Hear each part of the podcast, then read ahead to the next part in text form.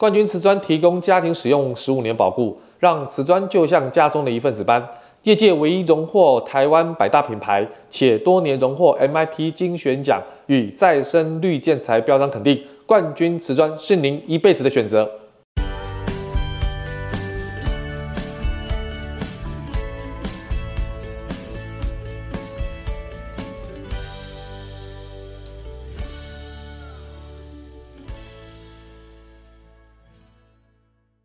欢迎收听你家我家，我是 Jordan。二零二二年即将结束哈，今年过得好快啊！我们相信大家都在准备迎接二零二三。那么今天针对二零二三啊要装潢前的装潢业主，今天这一集呢，大家一定要记住，有六件事情千万别等开工的时候才要后悔。装修这件事情呢，哈，从我们你家我家的 Podcast 开始哈，各位发觉其实有非常多的内容。非常多的品相，那一般的装潢业主对于未来的想象，尤其对于自己家未来变得多么的漂亮这件事情是非常有想象力的。但是这个过程当中，其实你必须要经过很多的整修，很多丑陋的现场，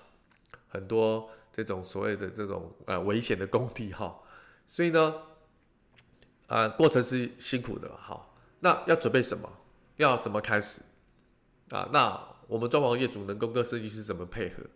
好，所以今天要帮各位理这个头绪，好，要非常的轻松跟简单的开始各位第一次的装潢的这样的一个经验哈。那首先第一个一定要确定装潢的预算嘛，好，那因为你有多少钱就做多少事，是五十万、七十万、一百万、一百五十万，啊，还是更多？那不管是多少，其实基本上就是要做好预备。但是我今天不打算跟大家说要准备多少钱，因为这个其实非常简单，很多书籍就有提。我倒要提醒大家，就是说，如果你的总预算是一百万，你一定要留百分之二十当做是你的预备金，也就是说，你要留二十万当做是你的 buffer，当做是你的预备的一个金额。因为我们观察跟我们数据的显示，非常多的装潢业主跟设计师提出装潢预算一百万的时候，因为现在的原物料有时候的这个涨跌幅哈比较不确定，像二零二二零二二年今年哈，其实在第一季、第二季的时候，甚至到第三季的时候，这个原物料的涨跌幅是非常夸张的哈，非常不确定。但如果你这遇到这个状况的时候，你的预算抓得太紧的时候，一定会爆表。那爆表之后呢，就会要么就是降低自己的装潢标准，要么就是要舍去很多不必要的项目。那这些都不是装潢业主想要做的事情的，所以一定要留个所谓的这个周转金，就是预备金的概念。好，这个一定要有哈。第二，其次，其次就是说，在这个所谓的啊、这个装修预算当中哈，你要清楚知道说你这些钱要花在什么地方。其实装修的费用哈，就花发展比较三个大项，第一个就是装修嘛，第二个就是家具，第三个就是电器。很多人忽略哈，就说我们在报价的时候都是不含空调、不含家具的。可是对于业主来讲的话，这些对我来讲都是一笔钱，就是我这次装潢，我总 total 里要花的钱，其实就是装修、装潢、家具跟电器。但是以装修跟装潢来讲，你跟设计师谈的时候，设计师会把空调。好，还有家具，就是软件这个部分剔除在装潢的报价单里面，这是台湾比较独有的业态哈，所以你要理清楚，对设计师而言，他会把这个所谓的空调、所谓的这个家具剔除在报价单之外，可是对装潢业主而言，这些还是含在我装潢的预算当中哦。所以你看，你刚才说的预备金有多么的重要。好，当然，呃，这个装修家具的电器三种预算的分配，大家跟大家稍微提一下。就是二二一哦的比例来做分配了，好，所以装修占二，家具占二，电器占一层来做分配哈。当然实际的状况可以做灵活的一些变通了，好，所以你装修的过程当中的流程的大项分项列出之后，你再做一个简单的梳理，再看看这些大项有没有符合你刚才 Jordan 所提到的这些比例当中，好，还有就是金额当中，还有没有超出动用到预备金的当中哈。这些就非常清楚了，所以这个时候你跟设计师报价的时候，你不能讲说你有一百万的预算，你一定要讲说你只有八十万的预算，你心里一定要有一个预备金二十万的这个所谓的空间的。这个钱这个部分哈，会压死最后这个一根稻草的这个问题啊，所以提醒大家一定要有个预备金的概念啊，还有这个三个大项的比例要大家稍微抓一下。第二个就是你要明确知道你的装修风格，因为大家很关心说我的家可能经过三个月、半年之后会长什么样子嘛，哈，所以装修前的话，你就要定下来，就是说啊，我要怎么装修风格，因为你的装修风格会也会影响到你的预算，好，所以装修风格定下来之后啊，真的也比预算简单多了哈。那当然有所谓的啊现代风啊啊北欧风啦啊无印良品风啊啊或者是这种北欧风，我想。太多太多了哈，那不过真正适合我们普通人在住的，其实也不多。像台湾现在最流行的就是现代风跟北欧风啊，顶多多一点美式乡村的元素跟日式简约风的元素。其他你说很浪漫的法式啊，什么田园英式啊这种，那个我觉得不太符合我们台湾的风格取向。虽然看起来是很漂亮，但实际的对我们的生活习惯，我们中式、台式这种家庭的饮食习惯。动线啊，其实就是那几项哈，所以我觉得蛮简单的哈。那颜色的部分好看喜欢就行哈。所以风格其实对台湾来讲也是混搭的，好，所以这个时候我们装潢业主能做什么？第一个，多去看看装潢的案例，我想大家都会做这个功课，好，保存喜欢的美图作为一个参考。第二个，尽量去学习色彩的搭配，哦。风格要看软装啦，啊，软装当然你可以现在很多软装是那个花钱哈，但是如果你觉得这笔钱没有在你的预算当中的话，基本上你就可以靠自己。有现在很多的书籍都针对软装的配饰都有做一些很好的建议哈。第三个我觉得最直接就是你去你朋友的新家，你去朋友或者是他之前装潢的非常华丽的家，或者你喜欢那个风格的家，你就去参考他们是怎么做装潢的，多去看看现场的家一定有帮助。那当然不是说你想要装修什么风格，就百分之百就会呈现出来，还有好的设计师跟设计公司或装潢公司统包才能帮你实现哈。所以你你去找设计公司跟设计师的话，你不真的不能不能只看到他的成品照，就之前的作品，好，真的是不行哈。那最好可以的话，就是说有机会可以去看设计师他现在试做的工地，或者是你要找这个统包施作的工地哈，去看一下，去看一下哈。第三个就是你要非常清楚知道你的居住的需求，好，就你你比风格这个这个比风格还要重要，就是你能不能满足一家人的居住需求。那其实要从三个方面来考虑，第一个就是家庭的成员呐，一切家都是以人为主嘛，那家里有几口人，有没有小孩，有没有长辈，大家的喜好习惯有什么不同，这些都需要考虑的地方啊。第二个就是功能功能的空间呐。因为我们限限于一些面积跟户型的关系哈，很多房子基本上也没有玄关，也没有书房，也没有衣帽间，也没有更衣间，好，所以有时候这些你认为很好的空间，你就必须要作为取舍了。甚至有时候大家针对这个厨房哈，想要弄中岛，可是明明炒菜呢，有长辈喜欢中式的快炒啊，或什么啊这些所谓的蒸煮啦这些东西啊，产生很多油烟，那你说用中岛适合吗？看起来是很漂亮啊，但是跟你的生活习惯、功能空间不符合，这个就是说叫取舍。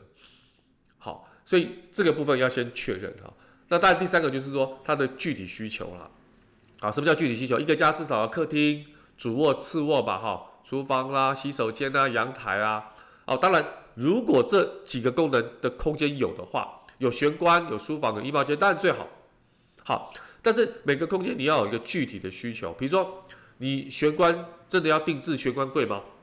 你的客厅的这个背景墙要做收纳柜吗？你的卧室的床头要不要装卧室灯？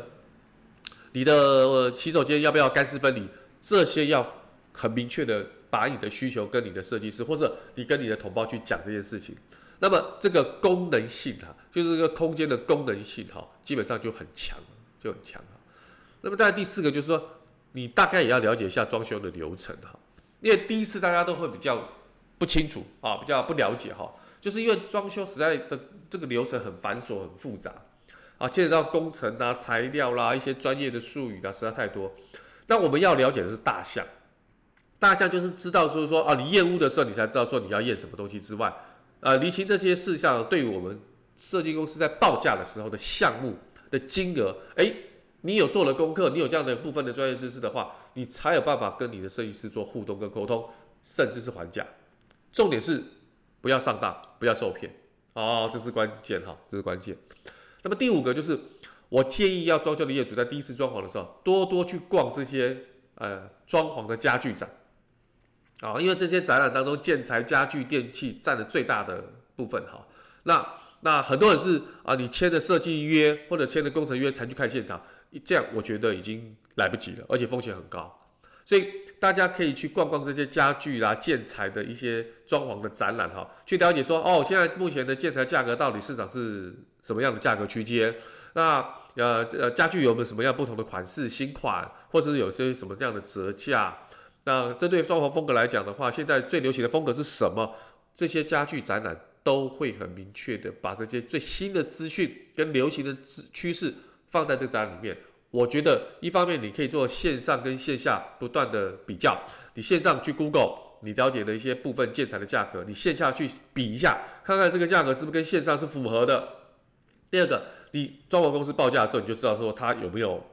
藏一些你看不到的一些水很深的地方了，啊就很清楚知道，你就可以判别，因为有你有做过功课哈。最后一个，第六个就是说，你虽然没有装修的经验，可是你可以要获取装修经验是一个很关键的事情，好，所以你做了再多的功课，看过了再多的攻略，看过再多的美图，你不如直接就找你的朋友，就是近期内有装潢的业主，直接找他。然后就就问他说：“哎，你找了这位设计师哈，或者找这个同胞哈，你有没有遇到什么问题？那你觉得这个报价合不合理？那施工的过程当中，你有没有觉得说有些东西我们要特别注意的？尤其在验屋的时候啊，分阶段验屋的时候，或者是在泥做的时候，还是施工木做的时候，还是系统柜搬进来的时候，这些林林总总哈，就是透过你要装修前，你尽量去寻找你的赖的群组里面的朋友，有没有人朋友最近有装潢过？”可不可以加个赖我们彼此认识一下，那请教一下说他装潢的经验。我觉得这些实实在在的朋友的朋友或者是好朋友的一些资源哈，可以让你在这个所谓装修前真实的听到装潢业主的真实回馈，而不是只是透过一些比如说呃一些平台啦，或者是一些设计公司的一些所谓的评论哈，那个都有时候会掺一些水分的。包括我们自己公司点一点室内设计网络媒合平台哈，虽然我们的评论都是非常真实的，但是难免很多装潢的业主哈，可能还是会有一点啊、不太相信。我觉得都没有关系，我们就是一个公开资讯的一个平台，我们就是希力求这些装潢的透明度要高，希望能够把资讯不对这些资讯不对称这件事情尽量能够拉平哈。所以如果你可以在线下实体去找到啊有装潢朋友资源哈，他正好在装潢或者装潢已经结束，这种最好。你马上可以去请教他说：“诶，那你这个装潢有没有发生什么问题？多找个一家两家，甚至更多一点。你只要你只要有时间的话，我相信你做了很多线下的功课，再配合你线上的搜寻，哈，不管是价格啊，装潢的经验啊，这林林总总，我相信你在装潢前的六大功课你做好之后，如果真的签约了或开工了，不必担心，因为你已经做好非常好的功课，而且你跟设计师做好了。”呃，做了非常充分的沟通哈，这些工作你都做了之后，不用担心装潢出什么状况了。OK，呃，在二零二二年即将结束呢，Jordan 在代表点一点室内设计网络平台，还有你家我家的 Podcast 的所有的粉丝，呃，先预祝大家在来年一切顺利啊，然后我觉得身体健康啊，平安啊，真的是最实在的哈。啊，当然是大家生活的越来越好。啊，能够让自己的这个工作啊啊事业呢，能够一步啊啊步步高升。今天的分享就到这边，OK，谢谢大家，我们下期见喽，好，拜拜。